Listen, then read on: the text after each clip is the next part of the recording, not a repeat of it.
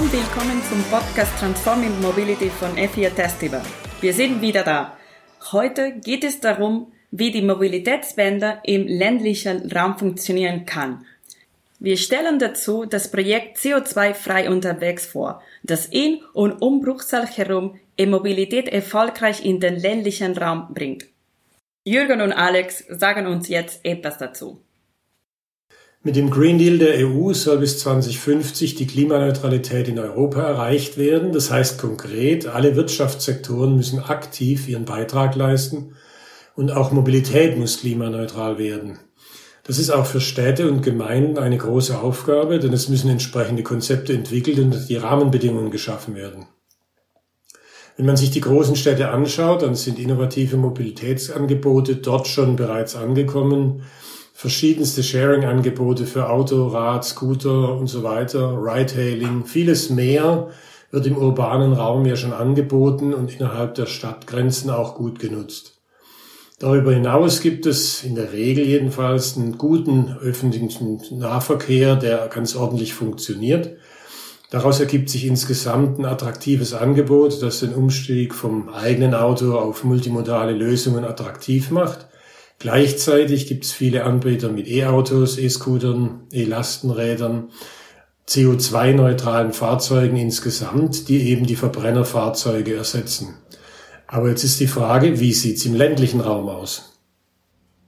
Das ist in, in vielerlei Hinsicht eine wirklich interessante Frage, denn einerseits ist die Ausgangslage eine andere wie in der Großstadt. Durch den weit weniger gut ausgebauten öffentlichen Verkehr entsteht mit den neuen innovativen Mobilitätslösungen nicht zwangsläufig ein zusammenhängendes, vielfältiges Angebot für die Nutzer und durch die größeren Distanzen, die zurückgelegt werden, ist das private Auto das Verkehrsmittel der Wahl. Andererseits haben Anbieter innovativer Lösungen aufgrund der geringeren Bevölkerungsdichte im ländlichen Raum häufig kein Interesse daran, hier Pilotprojekte aufzusetzen. Es gilt also, die innovativen Lösungen den Gegebenheiten im ländlichen Raum anzupassen, um auch dort die Mobilitätswende voranzubringen und damit gleichzeitig auch die Verkehrsprobleme der nahen Kreis- und Großstädte zu lösen, in die die Bewohner des ländlichen Raums mit ihren Fahrzeugen fahren. Wie eine solche Anpassung gelingen kann, hören wir im folgenden Interview, das Ursula Chloe von You Know mit Stefan Huber geführt hat. Der Einblicke in die Entstehungs- und Erfolgsgeschichte eines E-Mobilitätsprojekts CO2-frei unterwegs in und um Bruchsal gewährt. Wir wollen heute darüber sprechen, wie man im ländlichen Raum neue Mobilitätskonzepte etablieren kann und haben dazu Stefan Huber eingeladen. Er ist Geschäftsführer der regionalen Wirtschaftsförderung Bruchsal GmbH. Und in Bruchsal gibt es ein Projekt CO2-frei unterwegs, das als gutes Beispiel dienen kann, wie äh, die Mobilitätswende im ländlichen Raum funktionieren kann. Herzlich willkommen nach Bruchsal, Stefan. Hallo Ursula, ich freue mich, heute dabei zu sein. Ja, ich freue mich auf das Gespräch. Wir haben ähm, vorab ein bisschen schon über das Projekt äh, uns ausgetauscht.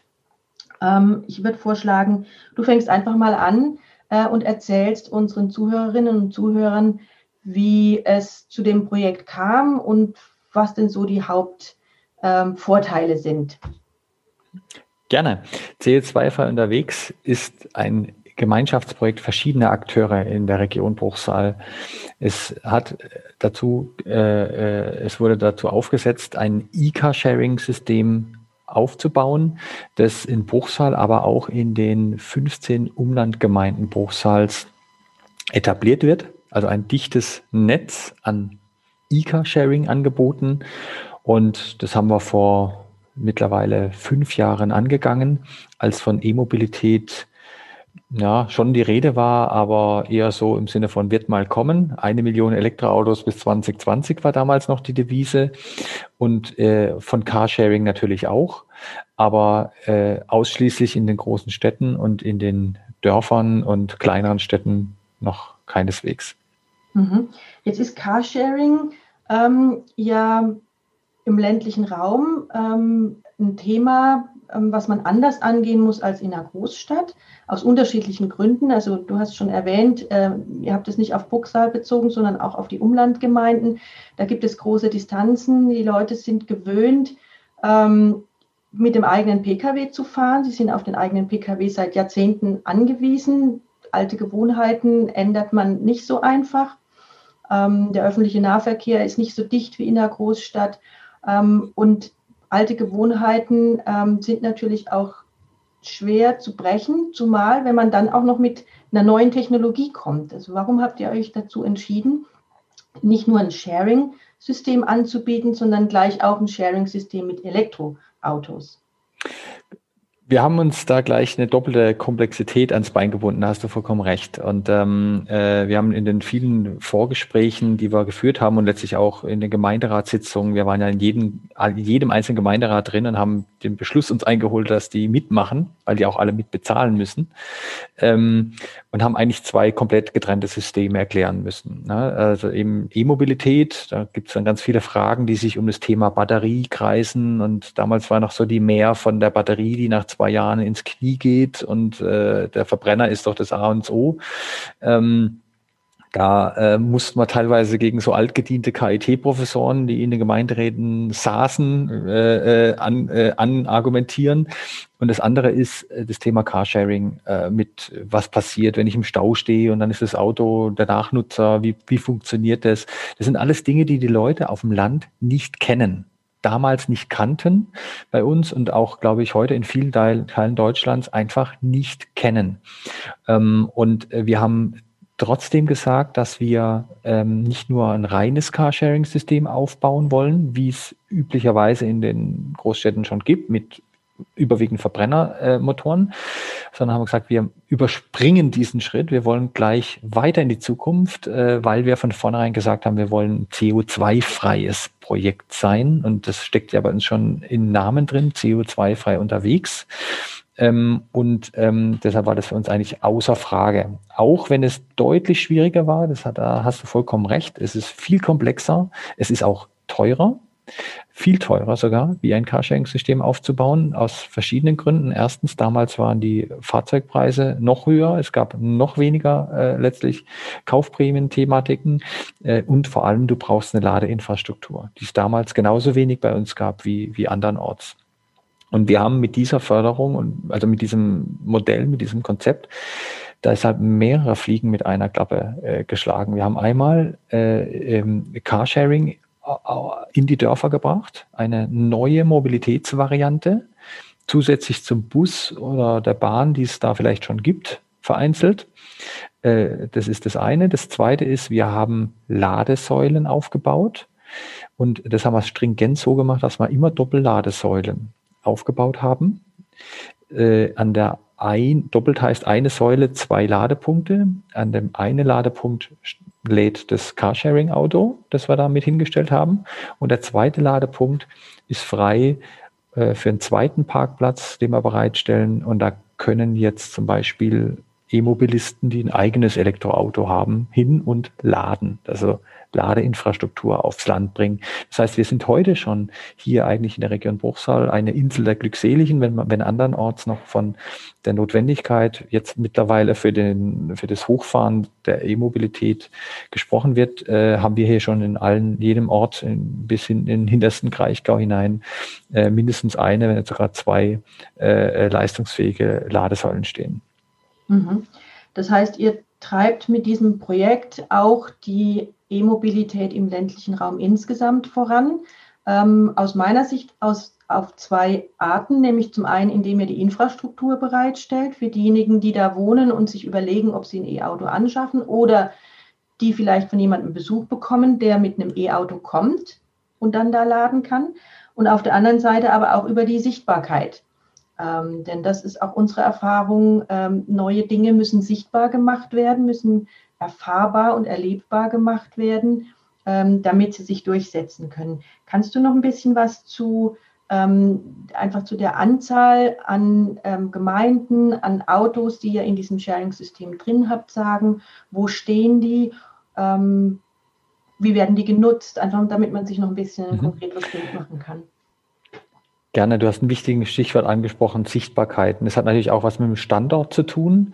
Das, äh, äh wir haben äh, eine, eine wirklich professionelle Standortplanung uns selber aufgesetzt. Also äh, du, du findest oder fandest vor fünf Jahren noch keinen, der äh, wirklich äh, irgendwie eine, einen Kriterienkatalog für ein E-Car-Sharing Standortplanungstool äh, gehabt hätte, äh, ähm, sondern wir haben dann viele Gespräche mit, mit Stadtmobil und anderen Anbietern von Carsharing äh, geführt, äh, die aber wenig Expertise hatten, was das Thema Ladeinfrastrukturplanung angeht. Das mussten wir neu für uns aufbauen und zusammenbringen. Und wir haben dann auch immer geschaut, dass wir in den Orten auch an Standorten sind, wo das Fahrzeug und die Station auch gut sichtbar, einsehbar ist. Äh, wir haben zum zweiten darauf geachtet und äh, durch letztlich auch realisiert, dass alle Fahrzeuge ein einheitliches Erscheinungsbild haben. Grün, weiß sind die, also immer hier in der Region ist, dann äh, fährt man durch die Ortschaften und sieht eigentlich permanent dieses Thema, äh, äh, entweder stehen oder fahren. Äh, äh, also sprich die, ich sag mal, wir haben damals immer stark von der Fieberkurve gesprochen. Äh, in dem Moment, wo die Sichtbarkeit derart hoch ist, dass du in so einer Modellregion, wie wir sind, eine sehr hohe Dichte hast, dann auf einmal erreichst du auch ganz andere Effekte, wie wenn du die gleiche Anzahl von Standorten auf ein größeres Gebiet verteilt hast. Bin fest davon überzeugt, dass, ähm, und wir haben viele Anfragen bundesweit, wie, wie äh, äh die wir ähm, wie wir das gemacht haben von Landkreisen, die, die das bei sich ähnlich aufziehen möchten.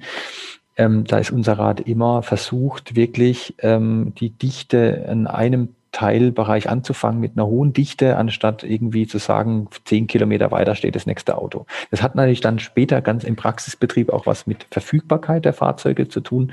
Wenn ein Fahrzeug mal halt äh, quasi von einem anderen Nutzer genutzt wird, dann ist in der Regel im gleichen Ort äh, noch ein zweites, als dass man dann irgendwie äh, zwei Ortschaften weiter mit dem Fahrrad fahren muss. Macht ja kein Mensch. Ne? Da muss man einfach auch ein bisschen auf, ein bisschen realistisch bleiben bis zum Ausbruch der Pandemie haben wir steigende Nutzerzahlen gehabt. Wir haben jetzt Anzahl der Kunden sind wir bei rund 2500 in der Region, die das System aktiv nutzen. Und auch äh, schön, besonders schön für uns ist die Verteilung auf die Ortschaften. Ne? Unsere These, dass es geht, wenn, also wir sind ja sehr stark eine, äh, wir haben ja sehr stark eine Angebotspolitik gefahren. Ne? Wir haben gesagt, wir haben die These gehabt, das funktioniert, wenn die Rahmenbedingungen stimmen und wenn man ein gutes Angebot aufsetzt, eben auch im ländlichen Raum.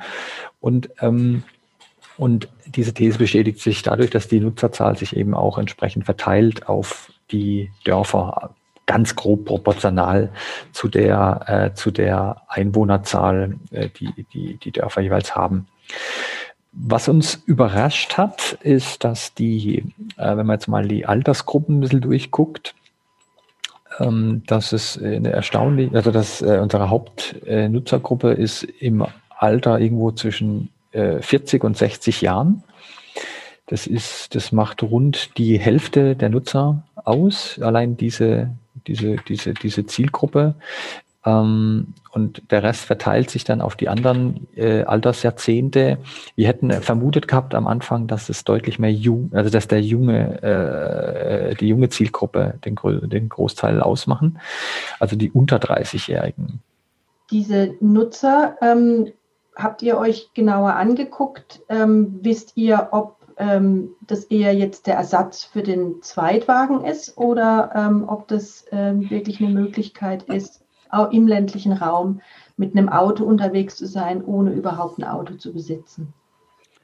Also es gibt natürlich, es gibt natürlich beides, aber ähm, es ist in erster Linie ein Zweitwagenersatz. Ich würde sogar äh, polemisch sagen, in vielen Fällen leider immer mehr auch ein Drittwagenersatz. Ne? Also ähm, der Trend geht zum Drittwagen, nicht mehr zum Zweitwagen ähm, im ländlichen Raum. Und, äh, und wenn man sich das mal vor Augen führt, welche Entwicklung wir da haben, Ähm, also, ich weiß nicht, ich, ich bin, wohne jetzt selber auch auf so einem Dorf. Ne? Ähm, ich kann jeden Städter nur mal einladen, mal auf, mal bewusst auch mal auf so ein Dorf zu gehen. Ähm, früher war das Dorf irgendwie schön, äh, irgendwie äh, vielleicht ein bisschen verklärt. Äh, da hat man viel Platz und auf der Straße spielen die Kinder. Ähm, mittlerweile ist es wirklich eine Blechkolonne an den, an den Straßen, an den Haupt-, aber auch auf den Nebenstraßen in den Ortschaften.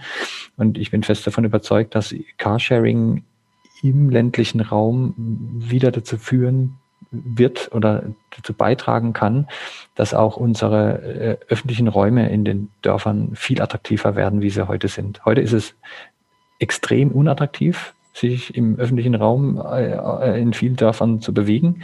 Da ist es viel attraktiver, sich in einem verkehrsberuhigten Bereich in der Großstadt äh, äh, aufzuhalten für Erholung, Freizeit, Sport und ähnliches, ähm, weil dort eben diese Parksituation durch den enormen Parkdruck, der schon immer schon herrscht, herrscht ne, durch den Mangel die Fläche als Mangel ähm, anders gemanagt wird, auch bepreist wird. Ähm, das ist alles ist im, auf dem Dorf noch nicht der Fall. Äh, durch Carsharing kann man natürlich solche, und ich bin überzeugt, dass es solche Maßnahmen braucht, wenn wir die Verkehrswende langfristig wirklich schaffen wollen. Ähm, und, solche, äh, und solche Themen kann man aber durch ein gutes Carsharing-Angebot dann auch abfedern. Ne? Wir müssen die Leute ja mitnehmen und nicht nur Verbote aussprechen, sondern auch Angebote schaffen. Hm. Ja, ich denke, es ist vielleicht vergleichbar. Du hast vorhin ja auch geschildert, ähm, Carsharing hat in den urbanen Räumen begonnen. Jetzt ähm, ist es ein Thema, das im ländlichen Raum angekommen ist. Ihr seid ein gutes Beispiel dafür. Jetzt sieht man in, in, in den urbanen Räumen, gerade auch jetzt im Zusammenhang mit der Pandemie 2020, dass es ähm, Bestrebungen gibt, ähm, die positiven Effekte der Pandemie, nämlich den reduzierten Verkehr, in irgendeiner Art und Weise ähm, zu verstetigen, ähm, auch in Post-Corona-Zeiten und das so unter dem Überthema Lebens- und liebenswerte Lebensräume. Und ich würde jetzt mal die These wagen aus unseren Projekten, die wir so haben, dass das auch ein Thema sein wird, was dann auch in den ländlichen Raum kommt. Und da hast du völlig recht. In Kombination mit Carsharing Angeboten, die dann auch noch CO2-frei sind, ähm, bespielt man verschiedene ähm, Themen, bietet man verschiedene Benefits für die Nutzer auf ähm, und kann damit ähm, sozusagen die, die Verkehrswende und Mobilitätswende insgesamt äh, vorantreiben. Also ich kann eigentlich da an der Stelle nur an die Entscheidungsträger auch der äh, und Planer der Städte, der Großstädte appellieren. Ähm, das ist sicherlich ein sehr gutes und richtiges Ziel zu sagen, wir wollen da den Verkehr auch reduzieren. Das funktioniert aber nur dann, wenn es wenn man es schafft, die Menschen aus dem Umland äh, über, sage ich jetzt mal, im Umweltverbund in die Stadt hineinzubringen. Ne? Die mhm. fahren jetzt halt in vielen Fällen noch mit dem Auto rein. Deshalb haben wir die Verkehrssituation in den Großstädten, wie sie ist. Und deshalb ist es eben wichtig, im Umland auch solche Angebote zu schaffen.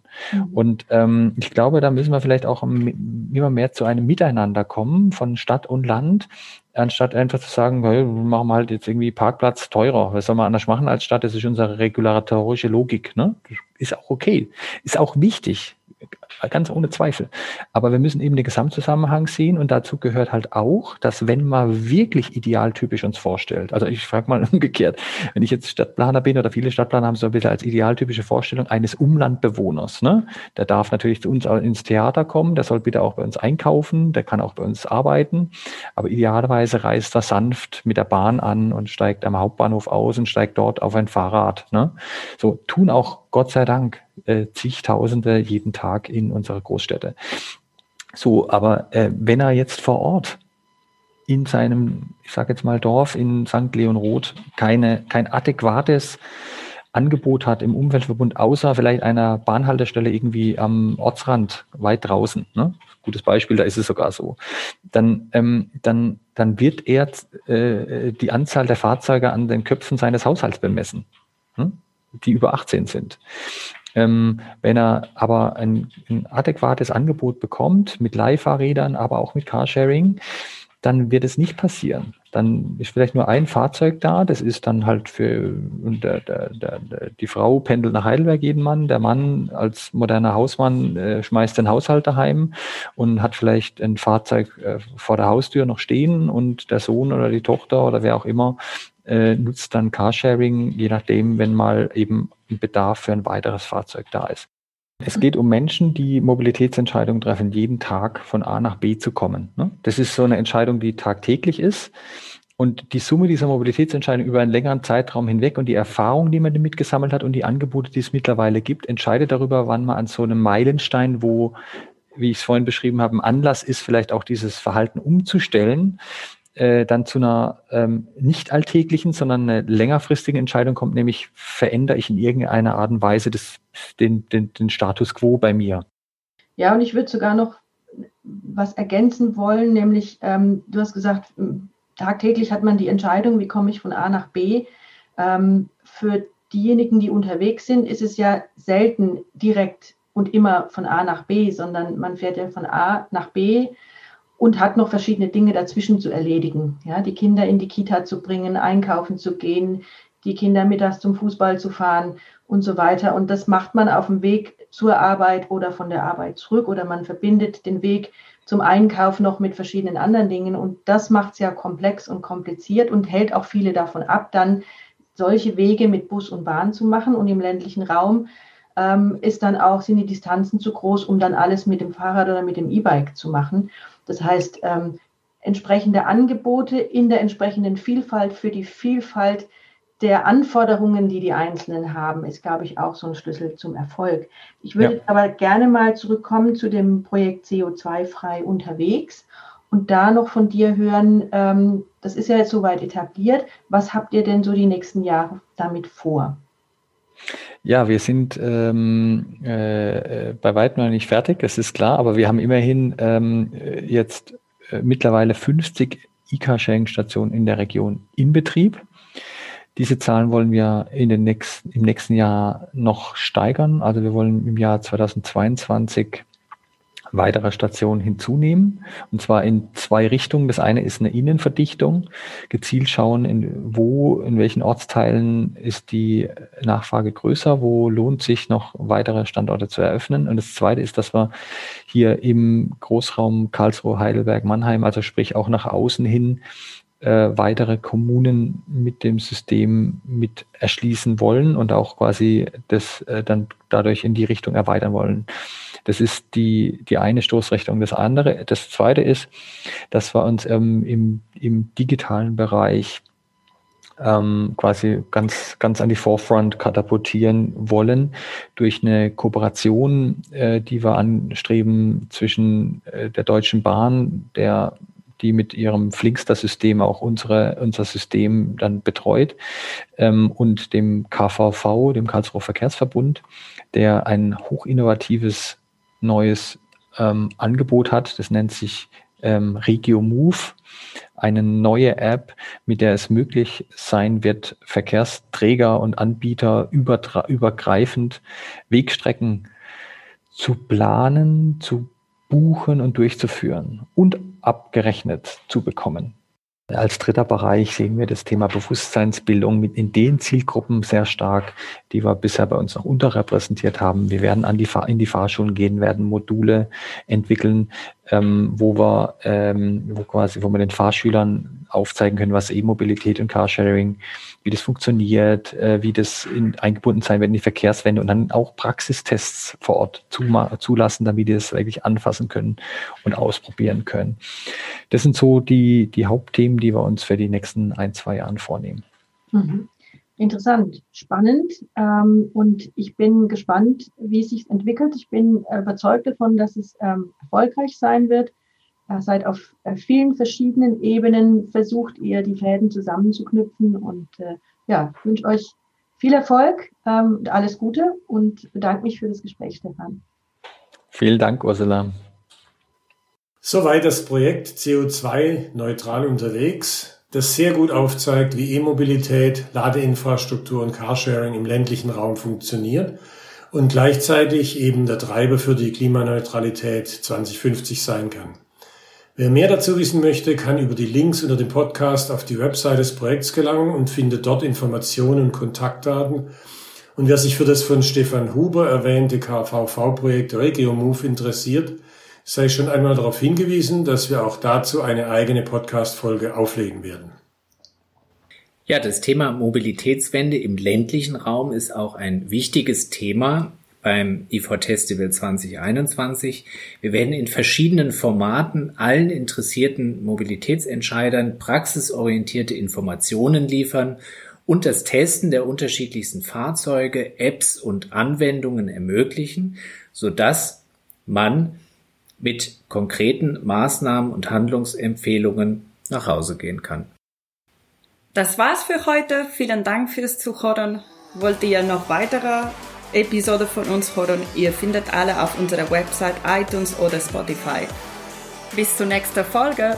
Ciao!